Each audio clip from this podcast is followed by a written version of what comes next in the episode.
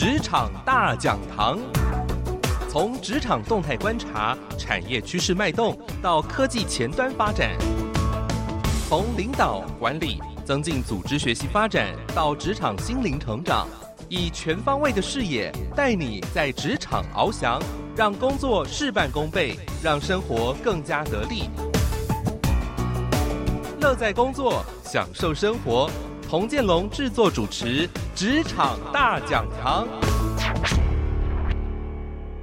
台北 FM 九零点九佳音广播电台，桃园 FM 一零四点三 Go Go Radio，这里是佳音 Love 联播网。亲爱的听众朋友，您好，我是童建龙，欢迎您来到今天的职场大讲堂，跟着我们一起来关心我们的工作，关心呢职场的话题。这个节目呢，固定在每个礼拜三早上八点到九点播出。如果您在大桃园地区呢，您可以定频定频 FM 一零四点三 Go Go Radio 啊，新竹以北也可以收得到的。那如果在大台北地区呢，可以定频 FM 九零点九佳音广播电台。当然，现在也可以用手机来听节目，因为手机呢就是收音机了。您可以下载免费的佳音 Love 联播网的 APP，或者呢用手机来搜寻 Go Go Radio 呢，您就可以听到我们的节目了。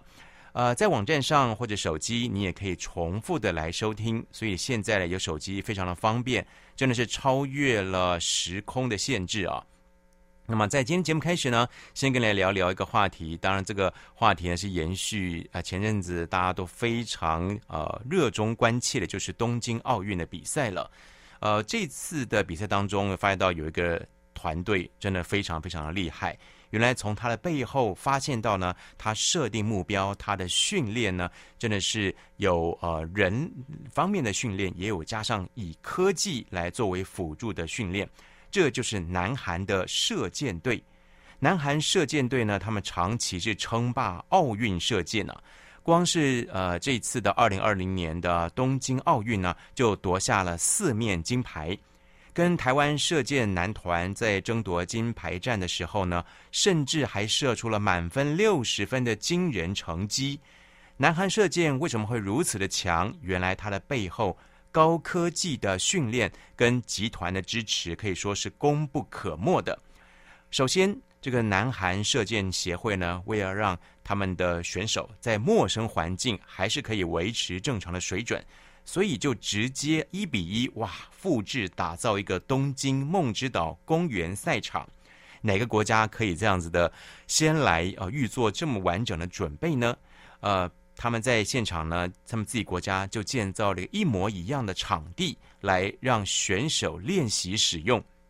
那除此之外呢，为了要避免选手可能会受到现场的观众啊，或者是周围人群的影响啊，他们甚至还派出了有人装了人偶的吉祥物，趁选手瞄准时呢，不断的故意在旁边干扰啊，或者是打鼓啊、击鼓等等的，就是要制造一些的干扰啊，培养。来训练、培养的选手的专心度，呃，这是在他们人为的训练呢，真的是非常厉害的。另外一个很厉害的就是他们使用了高科技培养训这个训练这个射箭人才。首先呢，就是有集团的赞助啊，就是 Hyundai 啊，现代汽车，他们开发出一台射击机器，并且也会在压相同的压力、速度跟方向之下呢来。测试这个是这个呃射箭，找出任何可能会妨碍选手射箭的变数，提高准确性。同时，他们还用了大数据来搜集选手的表现。除了在训练期间每个的目标设置的电子感测器之外呢，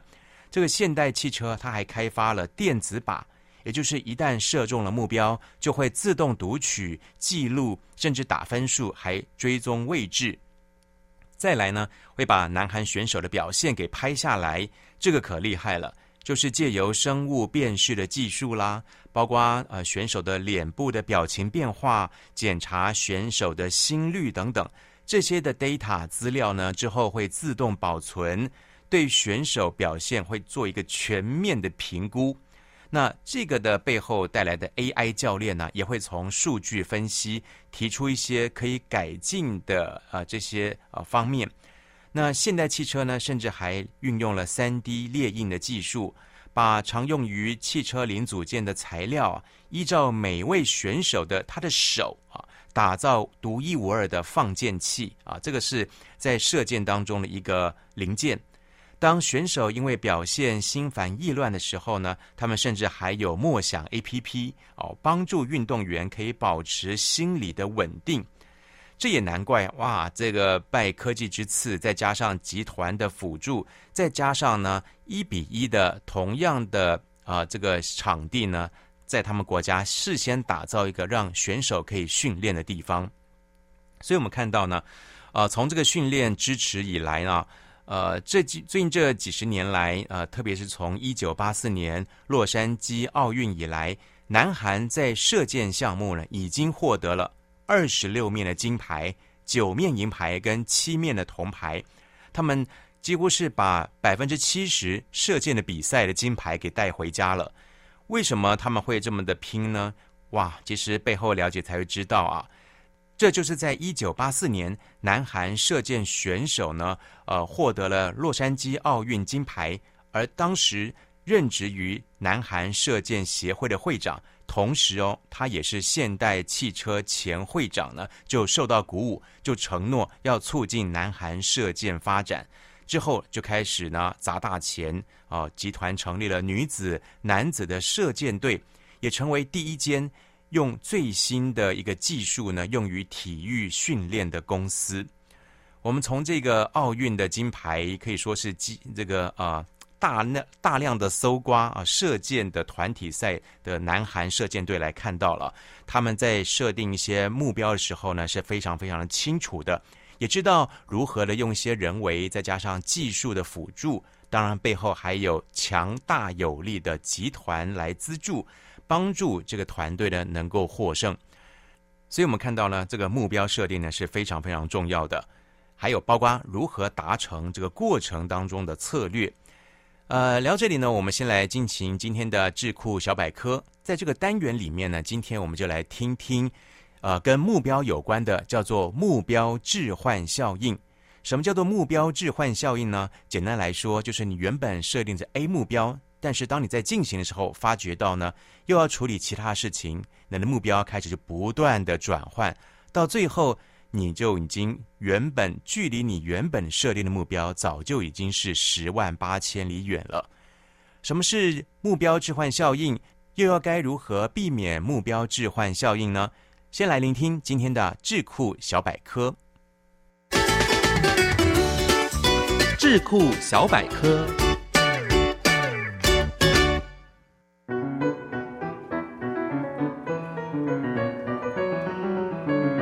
标志换效应。有位小姐想在客厅里挂一幅画，请邻居来帮忙钉钉子。正要钉的时候，邻居说：“墙上钉钉子不好看，还不如钉两块木头把画框挂上去更好。”小姐接受了建议，就请邻居帮忙找木头。木头找来，正要钉的时候，发现木头有点大。于是他们就四处去找锯子，找来锯子锯了几下之后，发现锯子太钝。邻居又说：“呃，得把这锯子磨利一点。”找到了锉刀，结果发现少了手握的刀柄。邻居就去附近的树林找到一支粗细适合的树枝要做刀柄，正准备拿起斧头砍下来时，又发现斧头已经生锈。应该要好好的磨一下再使用，于是又去找磨刀石，好不容易找到了磨刀石，又少了固定磨刀石的架子，邻居又去找木匠做架子，等了好久，邻居都没回来，这位小姐索性就把钉子钉上，把画挂好。后来看到邻居的时候。他正在帮木匠从店里抬出一台笨重的电锯。一个人如果对于如何完成工作或目标太过于关切，在达成目标的过程中，渐渐地让方法、技巧、程序等等占据了他的心思，反而忘了整个目标的追求，这就产生了目标置换效应。或者一个组织日趋复杂化或经历了人事变动，而产生组织整体目标渐渐被淡忘，甚至被成员的个人目标或部门目标所取代，而失去了组织当初的成立目标或宗旨。目标置换效应容易发生在官僚体制中，它又称为科层体制。是一种理性化的管理组织结构。科层体制必须遵循一套特定的规则与程序，有极为明确的权威层级，权责从上而下传递。目标置换效应在这种体制当中，通常以四种形式表现出来。第一种是以依法行事为核心的组织。一旦时间久远，组织成员的行为就容易逐渐僵化、形式化，把遵守法规当成唯一目的。至于能不能达成组织预定的目标，则漠不关心。目标置换的第二种形式，就是当组织成员没有把目标内化为自己的行为时。成员很可能只依照最低标准做事，而忽视了组织应达成的最高目标。目标置换的第三种形式，是因为成员缺乏安全感，害怕犯错而被动地依法行事以求自保。目标置换的第四种形式，是因为组织部门实施专业分工。导致相同层级的部门要依赖共同的上司才能取得沟通，这容易使各部门的成员只认同所属部门的目标，而忽略组织整体目标的达成。为了要消除目标置换的弊病，管理者应该要注意：首先要了解组织法规的实质目的与精神。针对实际情况与需要做弹性的运用，以求实质目的达成。再来，要以积极的态度做事，在符合规范的前提下，尽可能突破最低标准，以求更高的工作绩效。身为主管，在依法行事的基础上，也要能够勇于承担责任，不怕犯错。就算犯了错，也能够视为学习的机会。最后，要加强各部门之间的协调沟通，使各部门发挥团队精神，达成组织整体目标。目标置换效应告诉我们，再高明的技术或手段都不能当作目标。不要好不容易爬到梯子的顶端，才发现梯子架错了墙。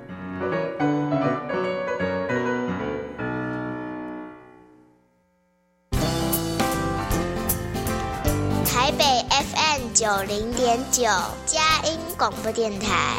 桃园 FM 一零四点三，Go Go Radio；宜兰 FM 九零点三，Love Radio。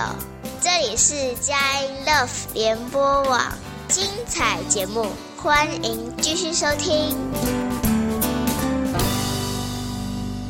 台北 FM 九零点九佳音广播电台，桃园 FM 一零四点三 Go Go Radio，这里是佳音 Love 联播网，欢迎您继续的回到职场大讲堂，我是童建龙。在今天的节目里面呢，要跟你谈一个话题，在你的日常生活，你所使用的手机是用什么样的方式来解锁呢？我相信现在拜科技之赐啊，越来越多的方式可能不用大费周章的要输入聘码、输入数字，或者还要画个符号，因为现在越来越多的这些的载具开始呢，都以这个生物辨识系统，也就是说呢，可能透过你那一张脸，或者是呢你的指纹，或者是你瞳孔上你这个虹膜啊、等等呢，就可以来辨识你是谁了。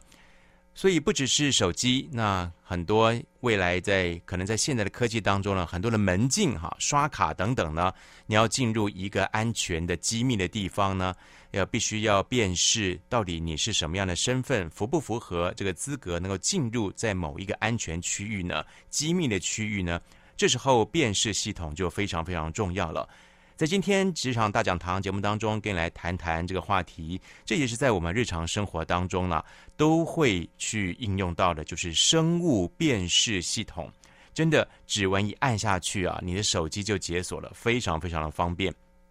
但是您知道吗？这个生物辨识系统呢，以你的身体某一项的特征是否来吻合，当做安全过滤的过滤的机制。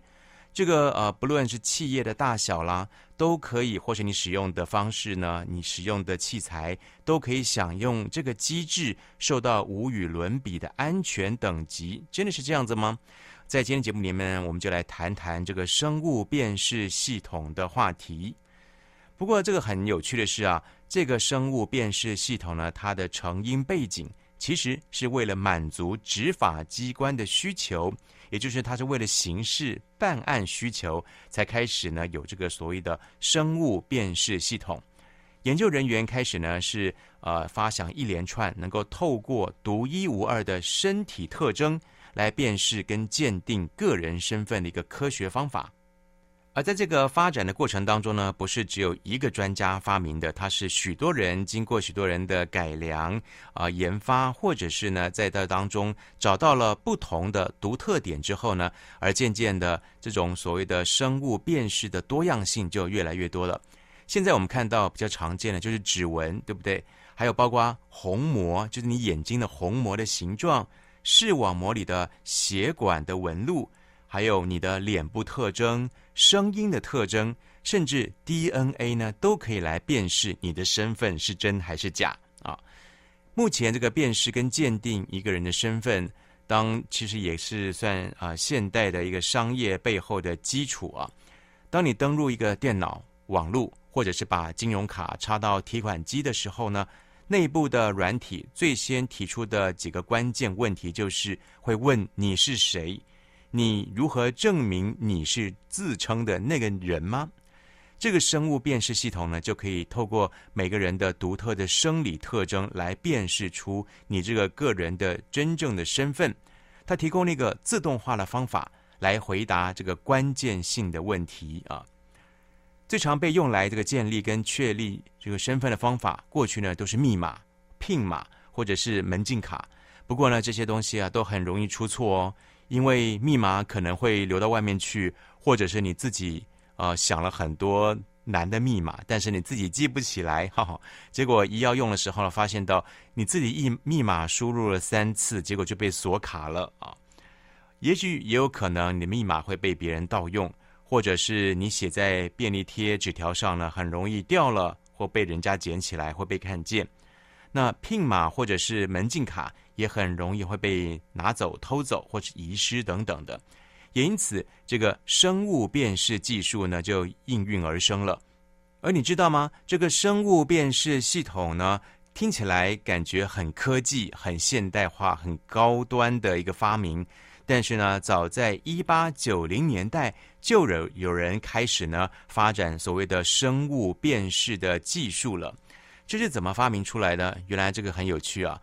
追溯到在一八零零年代，啊、呃，当时的法国人类学家，他同时啊，他有个身份叫做刑事科学家，他就开发出一套测量人体的方法。这个资料呢，就来提供警察来作为鉴定嫌疑犯。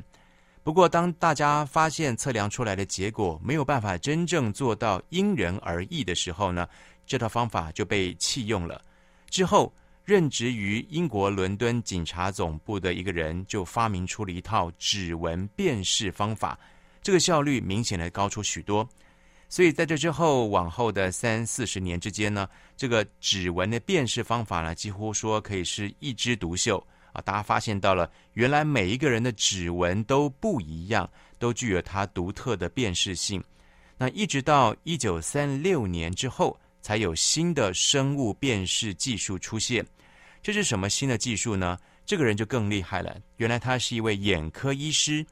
呃，他发现到了可以用虹膜来取代指纹，来作为建立跟鉴定个人身份的依据啊。所以一开始呢，从提供犯罪的资料啊开始，发现到了指纹的不同。在过了多年之后呢，才又有人发现，原来每一个人的虹膜是不一样的。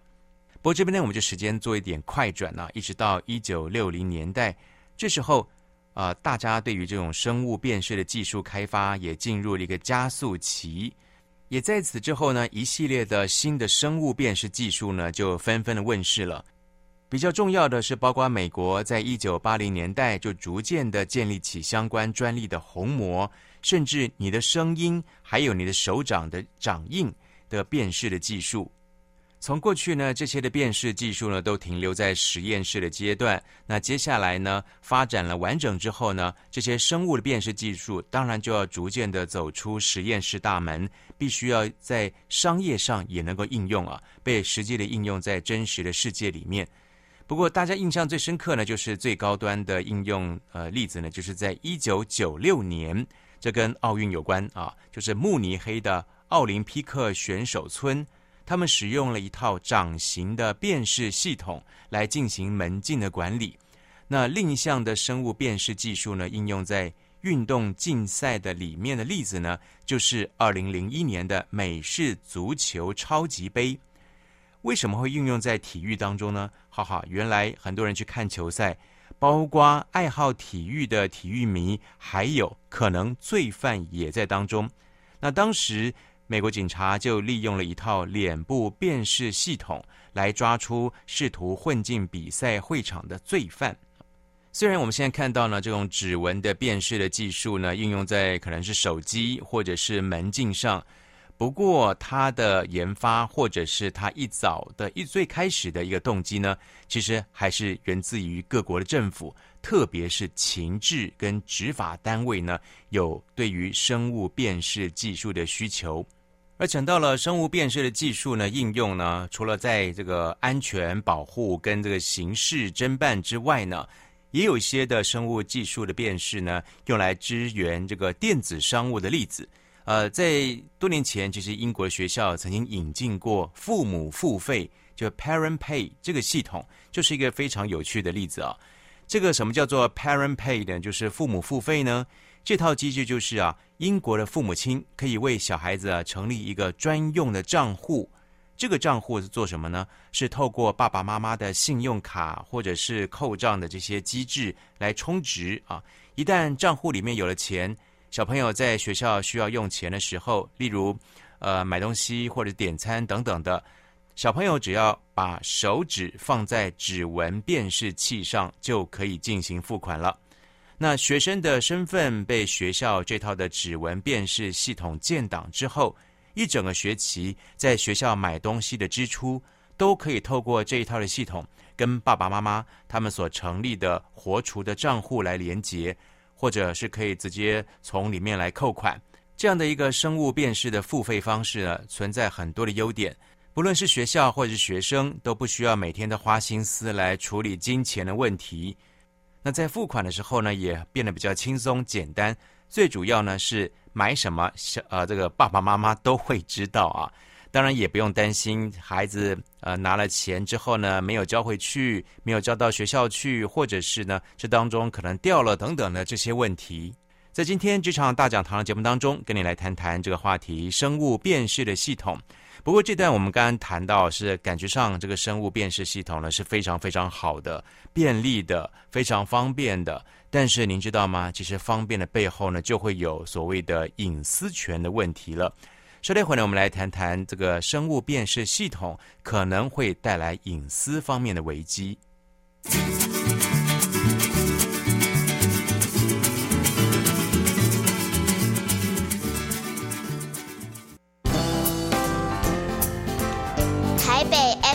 九零点九，佳音广播电台；桃园 FM 一零四点三，Go Go Radio。宜兰 FM 九零点三 Love Radio，这里是佳音 Love 联播网，精彩节目欢迎继续收听。台北 FM 九零点九佳音广播电台，桃园 FM 一零四点三 Go Go Radio，这里是佳音 Love 联播网，欢迎您继续的回到职场大讲堂，我是童建龙，在今天节目里面跟你一起来谈谈生物辨识技术。你身上的东西有没有应用在这个生物的辨识技术上呢？我的手机就是这样的一个生物辨识的技术应用，就是呢，我是用手指的指纹来为手机来解锁的，我就不用再基于密码，也不用去画图形了，这是一个非常的简便的方式啊。当然，这个小朋友如果偷偷要用我的手机的话呢，可能趁我睡着的时候，就可以拿起我的手指头，按一下手机就解锁了啊。生物辨识技术确实是利用很多的呃数理的统计方法，对于生物来进行分析。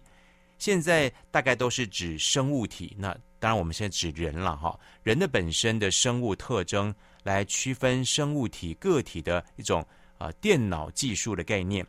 而这些的特征包括哪些呢？包括像是你的声音、你的脸、指纹、掌纹。虹膜、视网膜，甚至你的体型，还有更厉害的是你的个人习惯，都可以拿来作为生物辨识技术。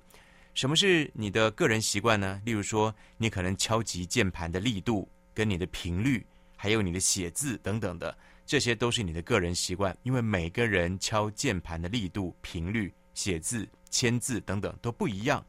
啊、呃，相应对的辨识的技术呢，就会有。呃，说话的人的辨识啦，脸部辨识啊，指纹辨识啊，掌纹辨识，虹膜辨识，视网膜辨识，体型辨识，甚至你敲键盘辨识，呃，指静脉就是你指头的静脉辨识，而这些以上的技术呢，都已经广泛的运用在安全，甚至你的支付、你的付账、你的付钱方面，都是运用这样的技术了。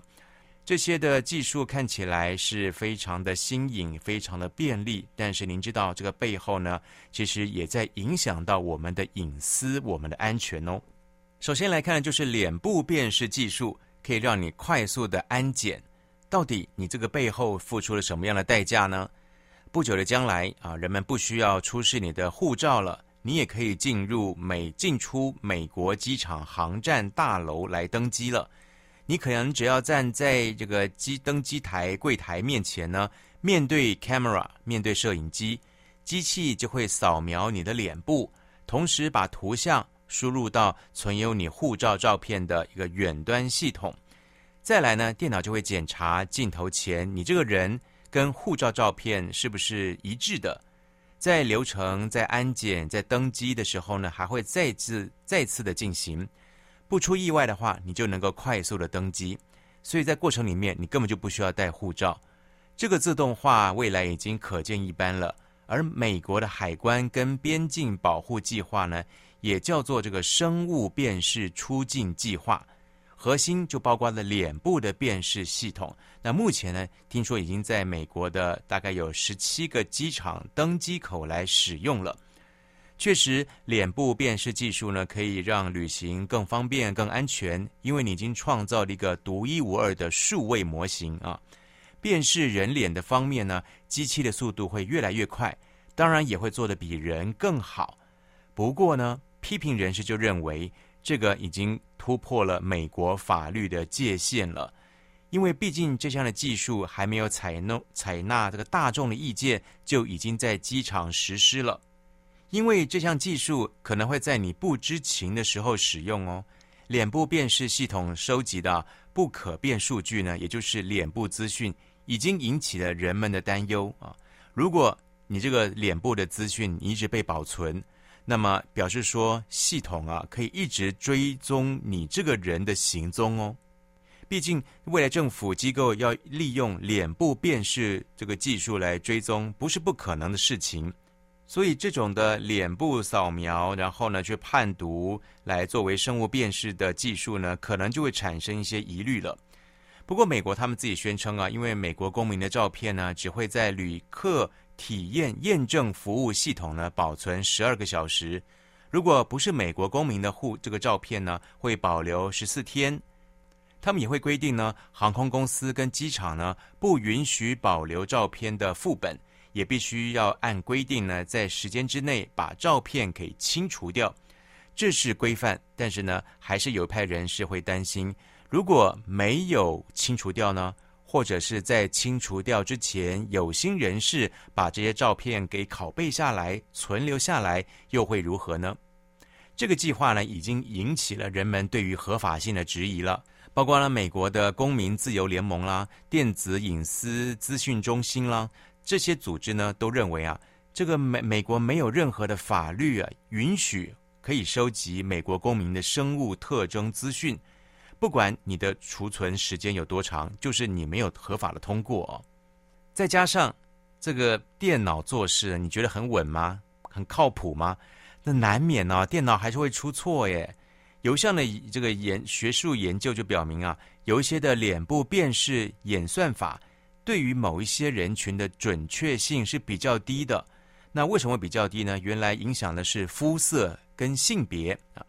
有一项研究呢发现呢，Amazon、亚马逊跟 Microsoft、微软这些公司生产的商业脸部辨识产品呢，对于黑人女性的错误率会比较高啊。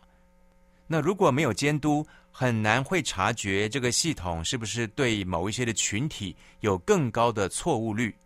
而在美国，有一派这个隐私倡导的人士就认为啊，脸部辨识并不是生物特征收集的正确方式。为什么呢？因为脸部辨识，你可以在乘客、旅客也在你不知情的情况之下来进行的。因为这项技术毕竟不用像录指纹那样需要的身体的接触啊，这个做指纹辨识呢，你必须要愿意主动把你的手指头按在某一个的荧幕上面来扫描你的指纹，感应你的指纹。但是呢，脸部辨识呢，可以在你不知情的情况之下来进行，并且这种脸部的辨识技术是快速的发展哦，快速到。即便是可能是侧拍或者是品质比较低的照片，也可以辨识某一个人的身份。那如果呢，在这个机场，在大家这个呃法律上还没有完备的情况之下呢，就运用这样一个脸部辨识的技术，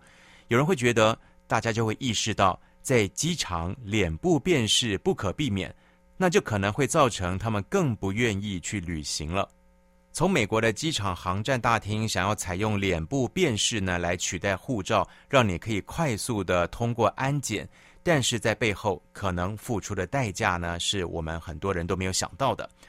在今天职场大讲堂节目当中，跟你分享来谈谈关于生物辨识的技术。来到这里来聆听一段音乐，稍待会呢，回到节目当中，我们就来谈谈，已经有些员工已经非常非常生气了，对于。公司要求他们要签署生物辨识同意书，否则他们就会失业。来看看这个例子，到底这个在生物辨识技术当中呢，如何来运用，在便利跟隐私当中取得一个平衡。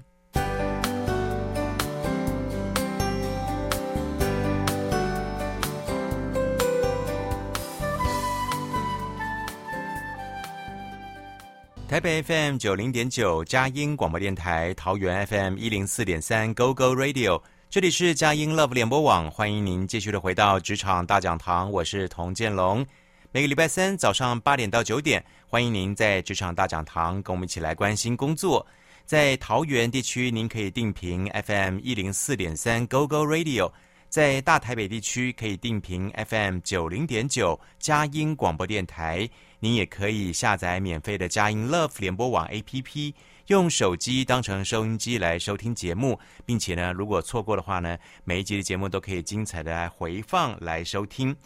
今天要跟你谈谈的话题，这也是或许你的手机上面就已经应用了这样的技术，就是用指纹来解你的锁。生物辨识那已经是广泛的运用了，包括你可能的支付啦、账单啦，或者 ATM 取款等等呢，门禁啦，都可以使用生物辨识，因为你的独特性呢是独一无二的。最近有个消息非常厉害，原来日本也在研发这个人脸辨识技术，而且在提升哦。如何的厉害呢？现在因为疫情之下，大家都要戴口罩啊。那如果戴口罩的话呢，如何来做脸部的辨识呢？因为你口罩挡起来的话，就没有办法辨识啊。原来日本的 NEC 这个公司呢，一直致力于开发可以戴口罩的时候呢，进行人脸辨识的技术。那在前阵子呢，他们发布了一个最新的，专门是为戴口罩的人脸所设计的脸部辨识引擎。那这个运作呢，就是脸部辨识的技术的运作方式呢，是截取你的脸部特征，例如你会辨识啊、你这个人的眼睛。鼻子跟嘴巴的相对的位置、形状跟大小，再加以比对跟辨识啊。而 NEC 这个新的脸部辨识引擎呢，是专注于截取跟分析没有被口罩遮蔽的特征点，像是你的眼睛啊，有很多的线索，因为你的眼睛跟周边的区域啊，就是一个可以辨识的地方。当他们这个研发的引擎侦测到人脸是戴着口罩的。他们就会用最合适的脸部辨识演算法来截取跟检查你的脸部特征。因此，即便是你在人群当中夹杂着戴口罩的跟没有戴口罩的人脸，他们这套的呃搜寻的引擎呢，也可以精准的来验证出来。呃，当然这需要来做一些实测啦、评估。结果他们发现呢，他们所研发出来的具有极高的精准度。在进行一对一的身份验证的时候呢，不论这个识别的对象有没有戴口罩，或者是佩戴了什么样颜色的或者有图案的口罩，都能够达到百分之九十九点九以上的准确度啊！所以你说现在戴口罩了，感觉上好像在这个安全方面呢，人脸辨识没有办法精准的来完成。但是呢，这个科技之次呢，越来越厉害啊！即便你戴着口罩，也都可以从你没有被遮住的地方呢，找出蛛丝马迹来判别你。呃，接下来我们来谈谈这个呃人脸辨识呢，已经有人非常非常生气了，因为几乎是呃影响到了他们的隐私，甚至呢也会影响到他们的工作权。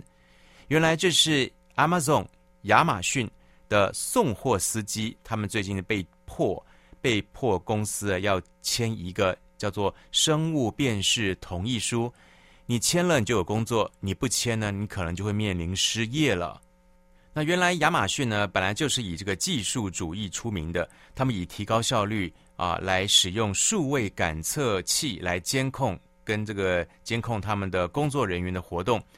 在呃今年早些的时候呢，亚马逊就在他们的货车当中安装了一个使用机器学习技术的监控摄影镜头。他们告诉员工，呃，要么你就接受 AI 的监控，要么你可能就失业了。原来这些货车的司机呢，必须要签署公司提供的文件，叫做生物特征同意书，这个协议才能够继续为这家公司，这家可以说是世界的零售巨头公司来工作。他们收集的资讯呢，似乎有所不同。或者具体的是取决于任何给定货车中呢安装了哪一些的监视设备，但是亚马逊的隐私权呢，他们涵盖了广泛的数据的搜集啊，包括呢就是像车辆的位置跟运动啦，还有你的开车的行驶的里程数啦，你的速度啊、加速度啊、啊转弯啊、跟随的距离等等。包括你的潜在的交通违规的行为，例如可能驾驶会超速，没有停在停车标志的地方，跟开车的人没有系安全带，或者是潜在的危险的驾驶员的行为，像是分心啦啊，或者是疲劳驾驶等等的，他们在这个货车司机的驾这个座舱里面呢，就加装了 AI 的监控镜头。呃，完全的把你的上班的一举一动、你的言行表情、你的车子的速度等等的，完整的给记录下来了。今年二月啊，亚马逊就宣布了，开始在这个送货车当中要安装了 AI 镜头啊，AI 摄影镜头。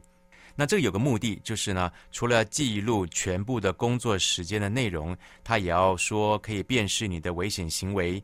例如可能开车的人累了哈，打个呵欠或看手机。那 AI 镜头把你拍下来之后呢，就会立刻根据实际的状况提供及时的反馈。它可能会发出一个警报，告诉驾驶员你要不要休息一下啦，或者提醒你一下，你的眼睛应该集中在看马路啊，而不是看手机啊。不过，这种的围观管理啊，跟 AI 的系统的呃，似乎已经激怒了一些驾驶员。他们认为这些的摄影镜头是侵犯了隐私权。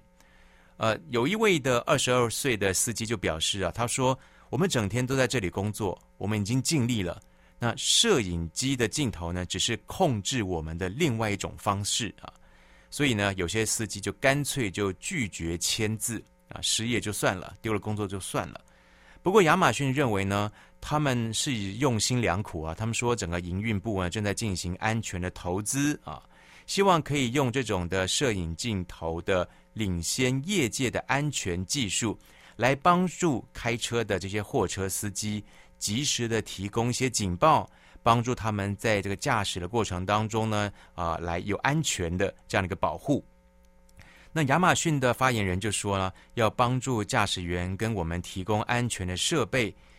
呃，他们也提出个数据，他们说装装上这个 AI 摄影镜头之后呢，他们提供了一个呃显著的。降低了这些的安全啊、呃，造成的一些事故，包括呢，他说减少了事故百分之四十八，违反停车标志的情况也减少了百分之二十，还有有些的货车司机没有系安全带，这个呢也减少了百分之六十，还有有些的司呃司机呢是边开车边划手机，那分心驾驶的情况也减少了百分之四十五，所以这样说，呃，你说是侵犯隐私吗？对于亚马逊公司来说呢，他觉得是保障员工的安全，呃，帮助驾驶员呢提供一个安全的环境。到底是侵犯隐私还是安全呢？我觉得在这个生物辨识技术当中呢，就看如何来应用。大家当然，大家非常担心就是在这个背后的数据如何来做管理了。